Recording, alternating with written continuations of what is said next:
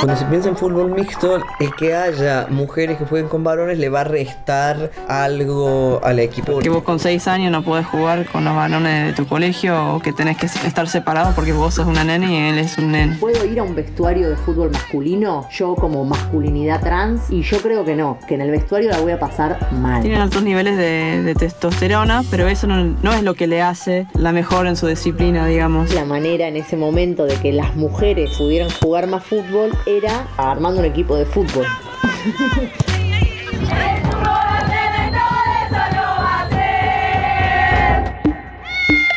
Michi, Michi.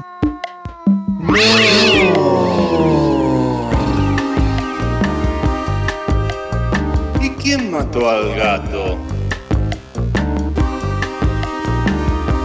Un podcast que tira del ovillo.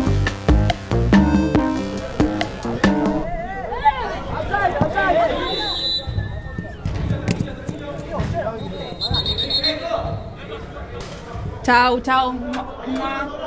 Nos vemos la semana que viene entonces. Dale, Rob. Eh, creo que vengo todos los martes, así que agregame al grupo de WhatsApp. Joya. Nos vemos. Che, ¿y Nico? Nico. Nico, ahí estás. ¿Vas para el lado de Juanme justo? ¿Me esperás que salgo con vos? Sí, sí, dale.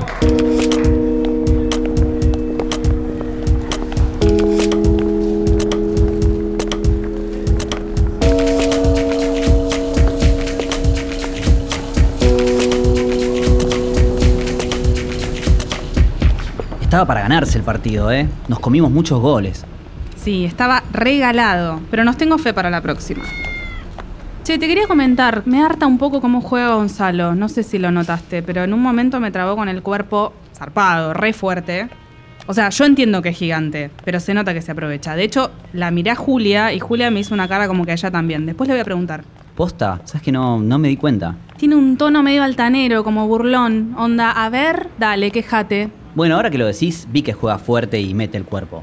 A las personas con físico grande a veces les cuesta dimensionar un poco su tamaño, ¿viste? Son las complicaciones del fútbol mixto también. ¿Vos decís que es eso?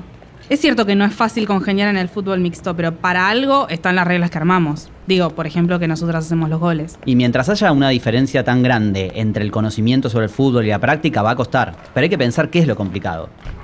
No sé si la fuerza física puede tener que ver. Entonces las mujeres no podríamos jugar con los varones. ¿Qué hacemos con los partidos de los martes? No, tampoco digo que no se pueda jugar entre todos, pero claramente hay un problema. Che, me interesa indagar sobre esto. A mí también. Viste que ahora se habla de fútbol femenino profesional y hay algunas jugadoras que consiguieron contratos. Bueno, yo creo que se puede ir un poco más allá. Recién te dije que me esperes porque vi a alguien en la canchita de al lado. Moshi Schwarz. Bueno, Nunca me voy a aprender el apellido. ¿Vos lo junás? Mm, me suena. Es el entrenador del grupo de chicas. Me fui porque daba muy psycho ponerme tan chusma. Pero. Espera, me parece que ahí está saliendo. Lo puedo ir a buscar. Ah, sí, de ahí me sonaba la cara. Vi su foto hace poco en una nota. Espera, ¿querés avanzar con este tema? Porque tengo el contacto de Gabriela Garton, ¿viste? La que es arquera de la selección femenina. Voy a ver si me responde. Ok, voy a buscar a Moshi. Te veo pronto. ¿Segura? Pero, ¿y de qué vas a hablar? De fútbol y géneros. Le pido que nos juntemos y armamos algo sobre el tema. Después te cuento. Chao. Mi nombre es Nicolás López. Mi nombre es Rosaura Barleta. Y esto es... ¿Y quién mató al gato? Eh, me contaba que ella ni siquiera sabía que existía una, una, selección femenina cuando tenía 15 años y la llevaron a un torneo en Córdoba y ni sabía que iba a estar el, seleccionado, ni siquiera sabía que iba a estar el DT y bueno, de ahí fue que, que la llegaron a, captar, digamos, para, para, las selecciones juveniles y hoy en día es, eh, fue capitana de la selección, es subcapitana ahora, o sea, es una jugadora súper clave. Y, pensar que ella ni siquiera sabía de la existencia o la posibilidad de, de cumplir ese sueño eh, como mujer, digamos. Tenía sus ídolos masculinos, pero no tenía idea de que existía la posibilidad que ella pudiera hacer lo mismo. Soy Gabriela Garton, arquera de la selección y becaria doctoral con ICET, futura doctora en Ciencias Sociales de la UBA. Mis primeros pasos fueron con el fútbol femenino. Hace 15 años que juego esos torneos, que estoy en equipos de fútbol femenino y mañana empiezo mi tratamiento hormonal, me sale la barba y yo no sé si voy a poder seguir jugando eso, esos partidos. Ahora, pensando en la organización binaria del deporte que tenemos, ¿puedo ir a un vestuario de fútbol masculino? yo como masculinidad trans y yo creo que no, que en el vestuario la voy a pasar mal. Las masculinidades cis no me van a leer eh, como una verdadera masculinidad, que es lo que sucede mucho en los deportes. ¿Qué hago yo con 15 años de, mi vida, de mi historia, de mi aporte, de mi militancia, de mis partidos, de mis entrenamientos, vestuario, buenos resultados, malos resultados? ¿Qué hago con todo eso? Afectos. ¿Qué hago con todo eso si mañana yo no puedo entrar a ningún vestuario? Soy Moshi, soy futbolista, soy una masculinidad trans, soy parte de fútbol militante.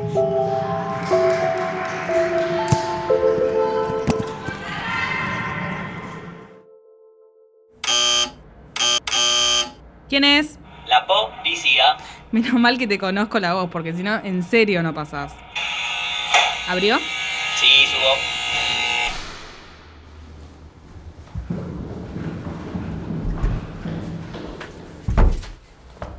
Pasá, sentate en el sillón si querés, mientras termino el mate. Compré bizcochitos. Oh, excelente.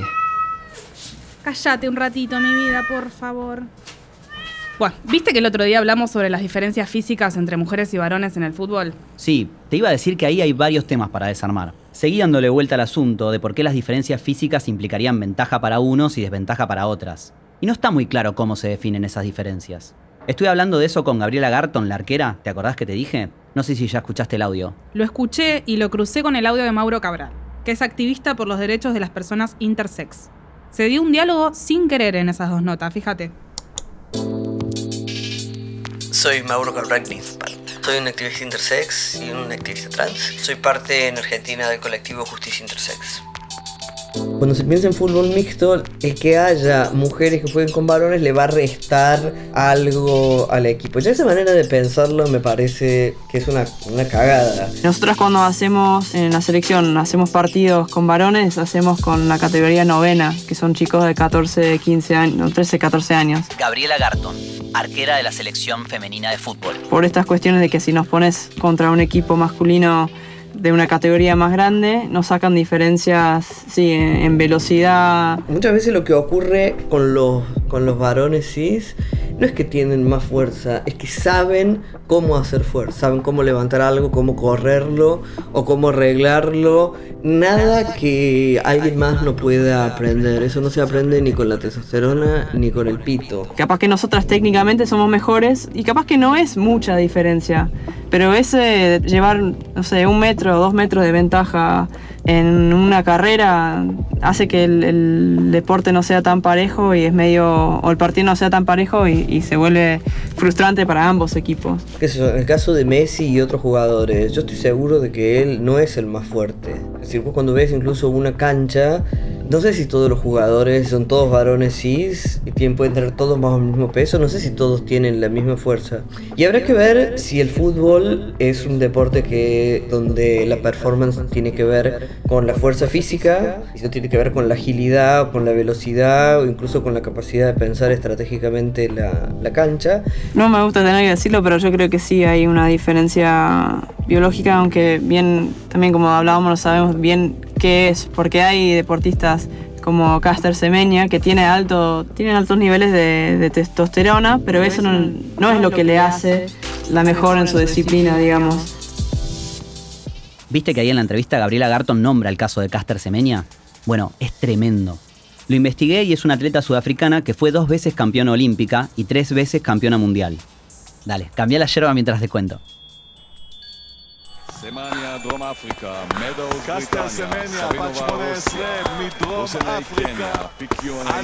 Cuando Semenya ganó la final del Campeonato Mundial de Atletismo de Berlín en 2009, otras corredoras plantearon, y escucha esto, sospechas sobre su sexo. O sea, dudaron de si es mujer. Cuestión que la polémica llegó a la Asociación Internacional de Federaciones de Atletismo, y el colmo es que le exigieron a Semenya medicarse para reducir su nivel de testosterona si quería seguir compitiendo. Al año siguiente, en 2010, un grupo de médicos expertos planteó que puede competir sin limitaciones. Pero en mayo de 2019, o sea, nueve años después de que arrancó el caso, el Tribunal de Arbitraje Deportivo dijo de nuevo que Caster Semenya va a tener que reducir los niveles de testosterona en su organismo si quiere seguir compitiendo con mujeres. Lo más insólito es que el propio tribunal reconoce que la normativa es discriminatoria, pero dice que lo hace para proteger al deporte femenino. Semenya, את התואר אלופת עולם, את הזכייה במדליית הזהב. Googleo y leo. Soy mujer y soy rápida. Es una frase célebre de Semeña. Cortito y al pie, ¿no? Clarísima. Te sigo leyendo los apuntes que tomé. Después del pronunciamiento del tribunal, la Asociación de Federaciones de Atletismo podría implementar su política de tener un límite de testosterona de acuerdo al sexo. Esto quiere decir, si te pasás del límite de testosterona, tenés que competir con los varones. Si estás por debajo, competís con las mujeres. ¿Puedes creer que sea así? O sea, un único dato, que es la testosterona, determina quién es mujer y quién es varón. Además, si te fijas cómo surge el estigma contra Semeña, se sugiere que quien tiene más testosterona gana. O sea que los varones van a ganar siempre. Nunca escuché que a un corredor varón le hayan cuestionado su género. Es verdad eso. En cambio, si una mujer gana, como Semenia, sospechan que no es mujer. Escucha. Supongamos que, que Caster Semenya acepte reducir el nivel de testosterona hasta poder competir y les gane igual. ¿Qué le pedirían que haga?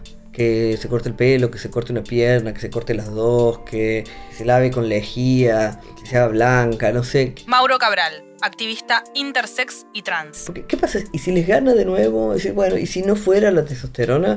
Porque además hay una relación que es, bueno, la testosterona es lo que te hace ganar. Por eso pienso que el el binarismo también lo que hace es construir jerarquía de los cuerpos. Moshi Schwarzer, activista trans, futbolista, entrenador de fútbol femenino. Lo que le pasa a Semenya le pasa porque es mujer, le pasa porque es negra, le pasa porque es lesbiana. No le pasa porque corre rápido. En este momento yo creo que la testosterona es una excusa para el racismo. Eso todo. Lo que han fallado en probar es que la testosterona le dé una ventaja que no pueda ser explicada por la dedicación, el, entrena- el entrenamiento desde la niñez, otras ventajas genéticas. Nada, yo he visto como un grupo de pibes trans jugando a la pelota, tenía que jugar con pibas y los pibes dijeron, juguemos despacio que son pibas. O sea, pibes trans. Lo que quiero decir con esto es que justamente hay que romper esa idea de jerarquía de cuerpos.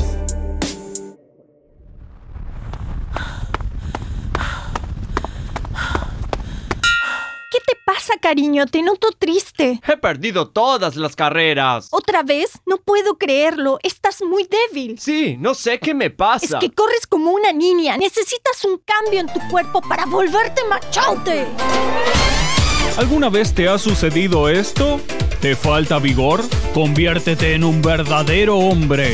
Testosterona. Prueba con la nueva bebida virilizante. Testosterona. Y verás cómo mejora significativamente tu desempeño deportivo. ¿Y sexual también? Sí, y sexual también. Testosterona. Y ahora nueva presentación. Testosterona en confites. No recomendado para mujeres ni identidades no binarias. Bueno, entonces, la testosterona es una excusa para el racismo, como dice Mauro Cabral. Y Moshi te habla clarito de jerarquía de cuerpos. Escucha esto. Según el defensor global LGBT de la ONU, se reconocen más de 100 sexos biológicos.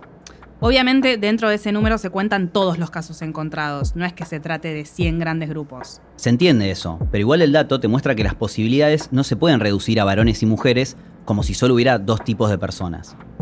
Lo que veo que pasa es que las disciplinas deportivas no acompañan la diversidad de los cuerpos. Si se impone una separación binaria, más que agruparnos por nuestras aptitudes, la división por sexo parece un corset. Ahora, ¿las pruebas en el deporte se hacen a varones y a mujeres por igual?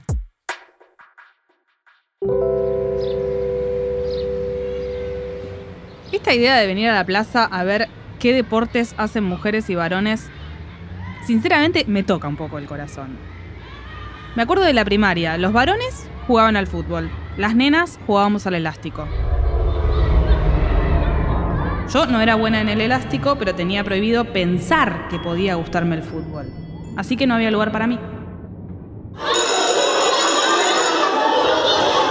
¡Dale, gato! Dale, Facu, Facu. ¡Dale, yo voy al arco! Dale, Facu, dale, dale. Dale, chicos, ¿puedo jugar con ustedes? No, no, no. ¿Qué quieren?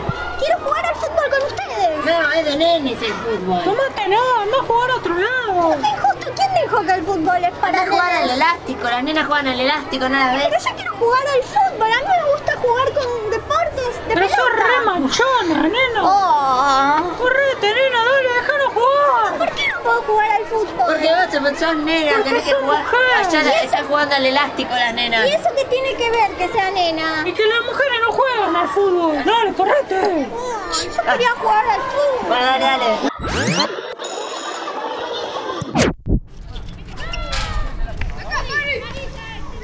Parece que mucho no cambió.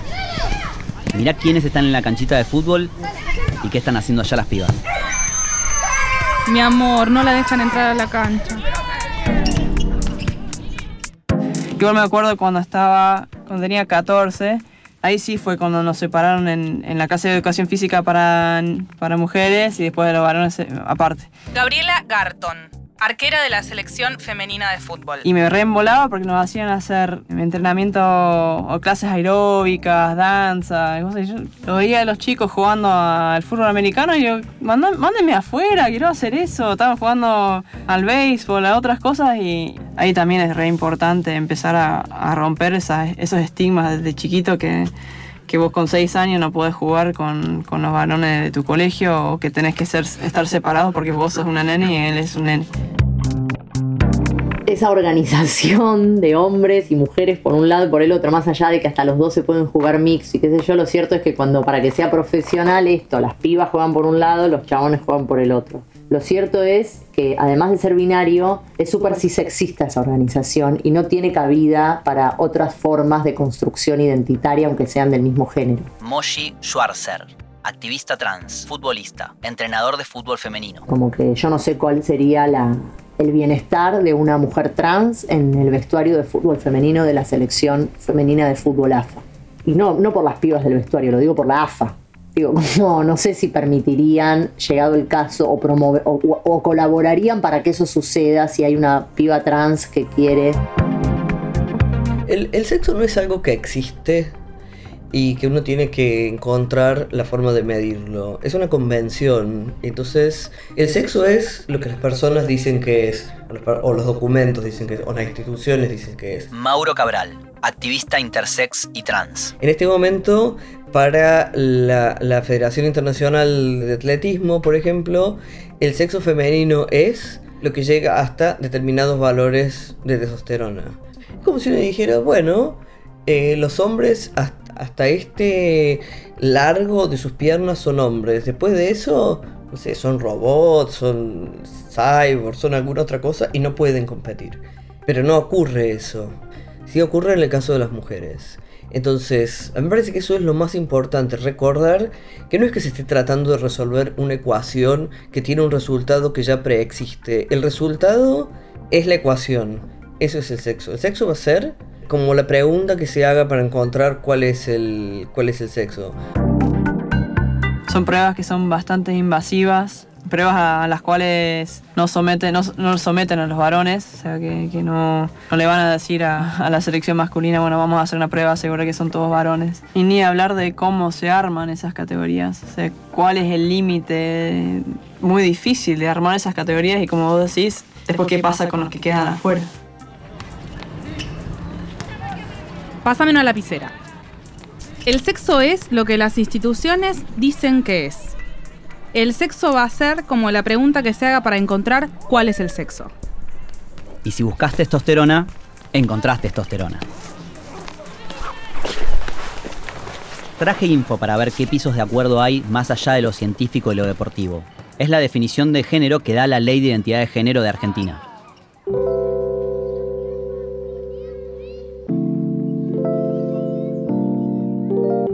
Se entiende por identidad de género a la vivencia interna e individual del género tal como cada persona la siente. la cual puede corresponder o no con el sexo asignado al momento del nacimiento, incluyendo la vivencia personal del cuerpo. Esto puede involucrar la modificación de la apariencia o la función corporal a través de medios farmacológicos, quirúrgicos o de otra índole, siempre que ello sea libremente escogido. También incluye otras expresiones de género, como la vestimenta, el modo de hablar y los modales. el otro día, justo en, una comida, estábamos hablando con compañeras que hay una jugadora trans en el campeonato de AFA compitiendo en la B. Y, y me sorprendieron un poco los comentarios de mis compañeras que decían que no les parecía bien que ella jugara.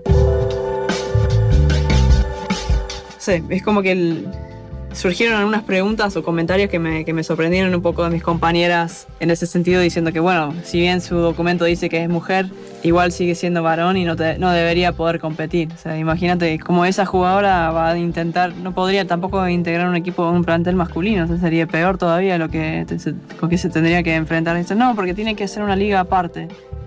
Y bueno, es como lo mismo que, que nos hicieron a nosotras al mismo tiempo. O sea, es- y volver a empezar todo el proceso de vuelta, de tratar de construir y, bueno, qué sé yo, sí, puede ser el hecho de estar involucrada ya en AFA como que te, te lleva a pensar de esa manera de exclusión también. Es decir, que acá se cruzan varias cosas. Primero que las personas creen, creen que hay un sexo verdadero, que eso existe, y que ese sexo verdadero está en sus genitales. Y que por lo tanto, normalizar la apariencia de los genitales es normalizar la identidad. Las personas intersex nos definimos como, interse- como intersex por el cuerpo con el cual nacimos, pero podemos ser hombres, mujeres, personas trans, podemos ser travestis, eh, no, ser personas no binarias, no tener género, podemos ser heterosexuales, homosexuales, o pansexuales, o asexuales. No tiene que ver ni con la orientación sexual, ni con la identidad de género, ni con la expresión de género de las personas.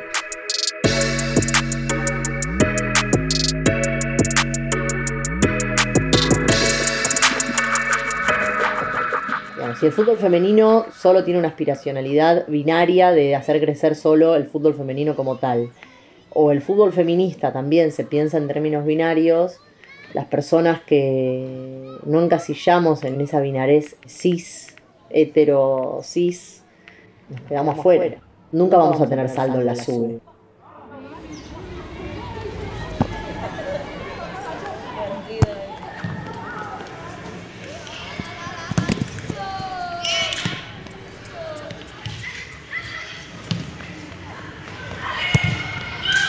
Mirá, la piba metió un gol. Me quedé pensando en la noción de sexo asignado que dice la ley. Fíjate el caso de las personas intersex. Va mucho más allá del mundo del deporte. Esto dice la ONU. Las personas intersex nacen con características sexuales que no se ajustan a las definiciones típicas del sexo femenino y sexo masculino. En muchos países, los niños intersex son sometidos a diversas cirugías y tratamientos con el fin de tratar de cambiar sus características sexuales y apariencia, causándoles dolores físicos, psicológicos y emocionales terribles. y violando sus derechos. Mientras las mujeres o las mujeres que no encajan son sometidas a pruebas invasivas, a modificaciones hormonales en el deporte mundial, la ley argentina dice, toda persona podrá solicitar la rectificación registral del sexo y el cambio de nombre de pila e imagen cuando no coincidan con su identidad de género autopercibida. Claro, con todo esto podríamos decir que somos un país adelantado, al menos en lo formal. Porque la letra dice todo esto, pero para Moshi, las personas que no son heterosis nunca van a tener saldo en la sube.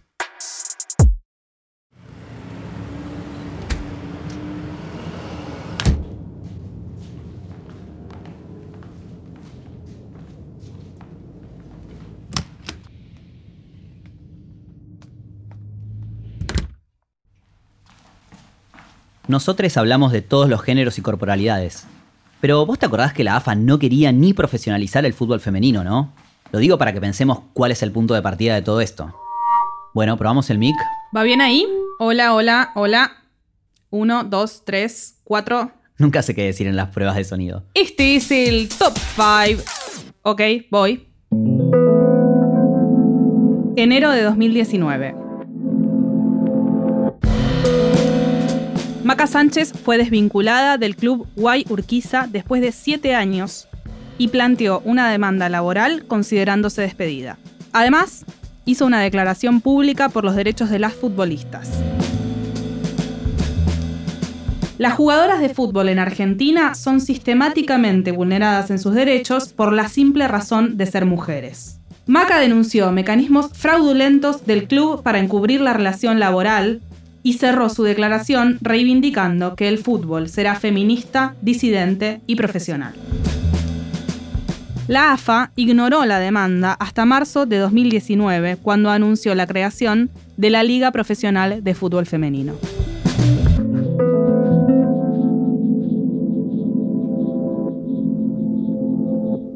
No me queda del todo claro si las trabas a la profesionalización del fútbol femenino tiene que ver con una cuestión económica o más bien ideológica, digo de tipo conservadora. Sí, para la AFA la excusa es el fútbol también, pero con miras al negocio. Y el negocio hoy es más rentable en esta organización binaria. Moshi Schwarzer. Porque más allá de que se reconoce cierto empoderamiento de las mujeres en el deporte, siempre es bajo la, la aspiracionalidad de hacerlo como los hombres. Entonces también hay un negocio en eso. Sí, creo que es, es como para nosotras a veces resulta muy difícil eh, confiar en AFA. O sea, después de, es como, Gabriela Garton. no sé, ponerle el ejemplo de un novio que te trató mal durante muchos años y que de repente no, cambié, así. Y nada, hoy hay un cambio dirigencial, pero bueno, sigue viendo restos, digamos, o sea, de, la vieja AFA. Por ahí seguramente hay dirigentes que no quieren saber nada con el fútbol femenino, que lo siguen viendo como un, gasto sin sentido. Por ahí en un contexto de un mundo que, que suele pensar en la importancia de las motivaciones económicas, por qué estas jugadoras como que relegaban eh, una, eh, vivir una vida cómoda o, eh, o tener un buen sueldo para poder seguir practicando un deporte que, que a la vista o al parecer no tenía mucha recompensa.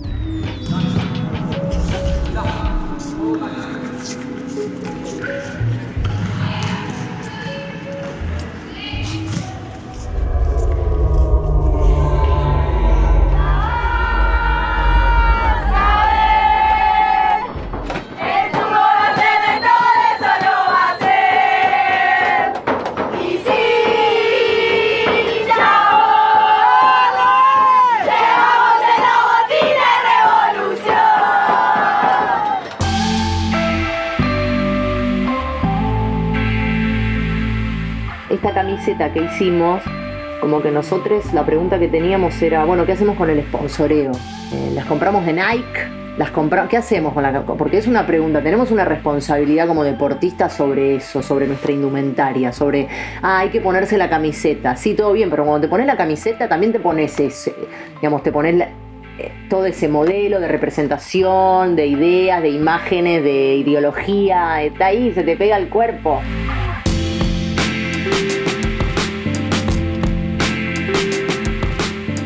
Actual estado del mercado de sponsoreos de clubes y futbolistas por parte de grandes marcas de indumentaria textil que hacen del deporte una industria monopolizada a costas de trabajo esclavo, infantil, que también existen personas que tienen emprendimientos que nada tienen que ver con el fútbol, pero desean apoyar un proyecto futbolístico y que pueden convertirse por tal en sponsor. pensar la posibilidad de que el sponsor sea el bar de una amiga, que es como, bueno, ayudar a, a- la compañera a, que se promocione el bar, que las cosas y, la, y corte la tela una compañera que se dedica a, las, a las hacer remeras, que un amigo se dedica a la sublimación, entonces hace la sublimación, como resolver también construyendo otra economía posible. Resolvemos. Poner en juego el imaginario poético-político para desarrollar estrategias, construcciones, experiencias que den respuesta a las necesidades de sponsoreo, patrocinio, banca, soporte mutuo entre clubes, equipos, emprendimientos. otra manera de organización económica, porque también es eso, el fútbol es un negocio, el fútbol AFA, tanto femenino como masculino, eh, solo puede ser en tanto sea un negocio.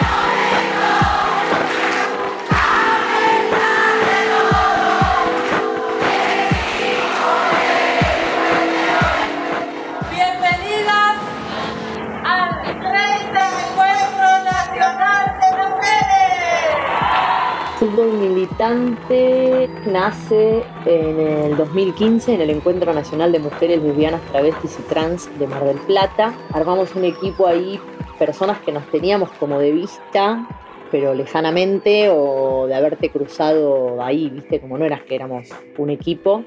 Y ahí había personas que, eh, bueno, yo venía de jugar en AFA, en Ferro, estaba jugando en ese momento, y había otras pibas que habían jugado en AFA o que les gustaba jugar al fútbol. Y yo me di cuenta en lo personal que para jugar más fútbol había que jugar más fútbol. Como que justamente la manera en ese momento de que las mujeres pudieran jugar más fútbol era efectivamente jugando más fútbol. Y que esa manera era armando un equipo de fútbol.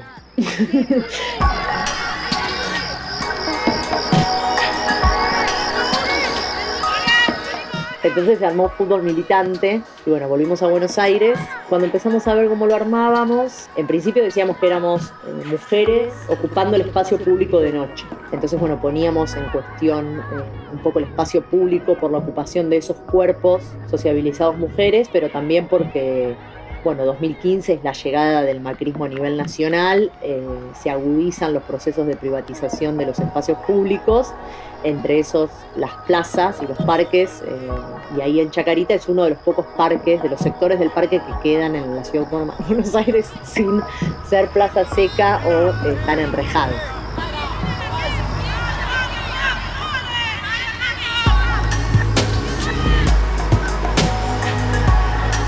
Y entonces ese jugar a la pelota se transformó en la excusa motorizante, digamos, la, la nafta que nos agrupaba en ese parque.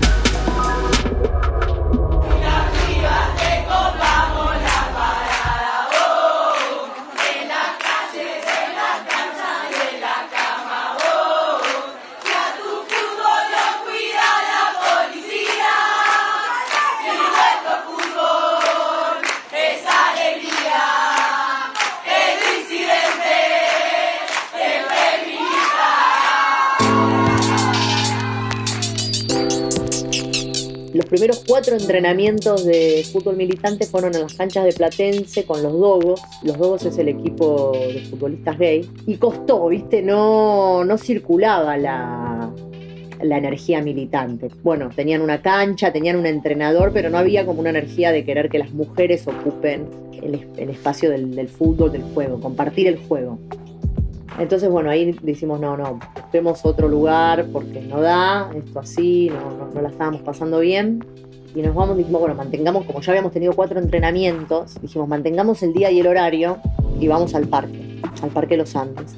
Y resultaba que ahí, los, el mismo día, se venían juntando otro grupo que era fútbol descolonizador. Y en un punto estuvo bueno eso porque como que sin querer queriendo, había algo del territorio en ese día, en ese horario, y bueno,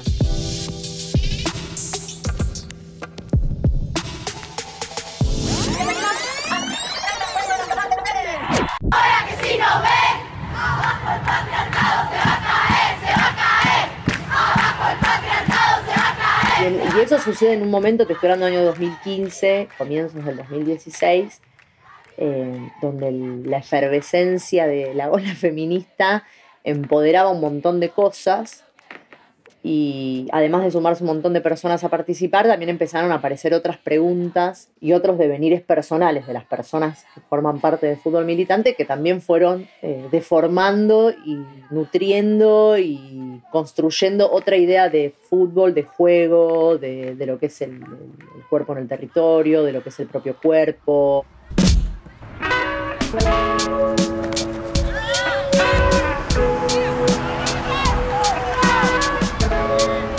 Entonces también ese aspecto militante, de fútbol militante, ya en sus raíces no solo tenía que ver con una identificación de un género, sino también que traía consigo otras preguntas que tenían que ver con el territorio, con eh, el poder ejerciendo, ejerciendo un disciplinamiento de la administración de esos espacios, eh, el gobierno, no sé, como que había otras preguntas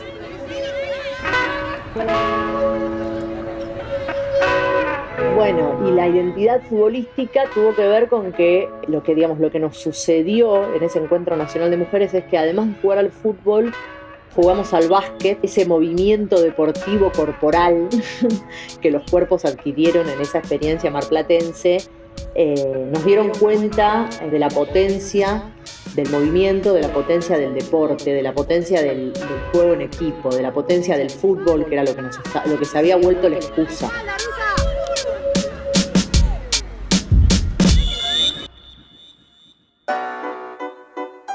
Un fútbol mixto profesional, no sé, sería creo que un poco difícil. Gabriela Garton. Pero yo creo que fútbol mixto a nivel amateur está genial. Si vos de chiquito jugaste al lado de nenas, por ahí vas a poder tener otro respeto hacia ellas o otra idea sobre que las nenas también puedan hacer deporte. Y ahí ya en vez de tener que crear toda otra estructura de formación, las empezás a integrar en los espacios que ya existen, abriendo un poco las puertas. Para Gabriela Garton es difícil pensar que el fútbol mixto pueda ser profesional. Es cierto que habla de diferencias en términos de fuerza, pero también se refiere a lo más profundo de nuestra crianza. Si de chiquito jugaste con nenas, vas a tener otro respeto hacia ellas. Esto, la profesionalización del fútbol femenino no fue una casualidad. Moshi Schwarzer. no fue solamente el caso de Maca Sánchez en tribunales. O sea, fue mucho más que eso, digamos. Hace años y años que hay un montón de pibas juntándose a jugar a la pelota de manera amateur, en fútbol 5, en un poco más profesional, si querés ahí intermedia gris, pagando las ambulancias para jugar, usando remeras gigantes de divisiones masculinas. Eh, no sé, como que no es casualidad. Lo que quiero decir con esto es que justamente hay que romper esa idea de jerarquía de cuerpos. Porque nos, muchos nos quedamos afuera. Porque si yo no puedo entrar al vestuario de hombres, porque no soy una verdadera masculinidad, pero tampoco puedo ir al vestuario de mujeres, porque no soy una mujer, entonces yo lo que sucede en términos prácticos es que yo me quedo sin jugar.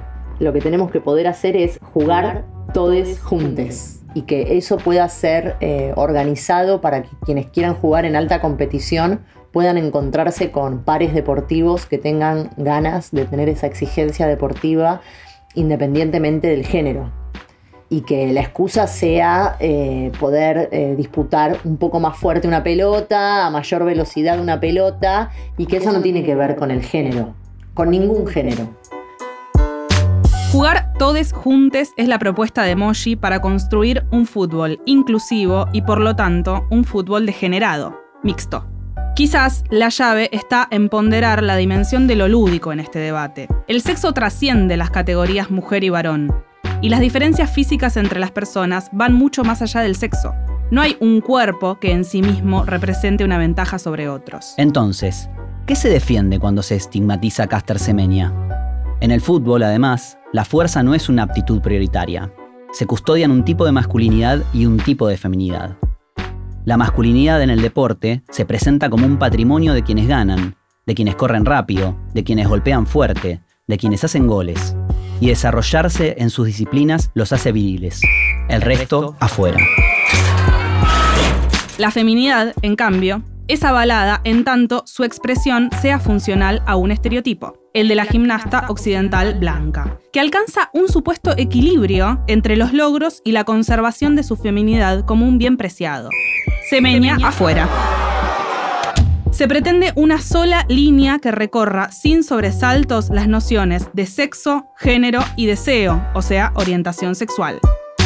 Como dice Moshi, impera una jerarquía de los cuerpos. Y como dice Mauro Cabral, esa jerarquía se materializa con la neutral apariencia de una pregunta. ¿Cuánta testosterona tenés? ¿Cuánta testosterona tenés? La misma pregunta contiene a la respuesta. La testosterona define tu identidad. No se trata de simpáticos modelos para armar, sino de expulsión y discriminación. ¿En qué equipo juegan todas las personas que no encajan en esos frascos? ¿Cómo ejercen su derecho a desarrollarse como deportistas? El fútbol mixto amateur o profesional podría saldar esa deuda. Y las disidencias en los clubes a lo largo y ancho del país preguntan y demandan que se propicien equipos mixtos. Ganar representatividad en las comisiones directivas, reconocimiento y financiamiento puede dar la posibilidad para la práctica mixta desde los propios clubes. Y el activismo de las y los deportistas puede garantizar un impulso elemental a esa iniciativa. Hay razones para pensar que en el futuro el fútbol podría ser mixto y que entonces todos, tendremos derecho a jugar. Entonces nadie se baja del picado de los martes, señores, ¿eh? Y señoras. Ay, pero este martes estoy complicada. Tengo un cumple. Me da un poco de culpa igual, porque tiré la bomba para hablar del tema de Gonzalo y ahora no voy. ¿Posta sentí culpa? Ah, no te preocupes, lo charlamos la otra semana. Che, eh, ¿de dónde viene la culpa? Si me das un episodio más, lo averiguamos. Dale.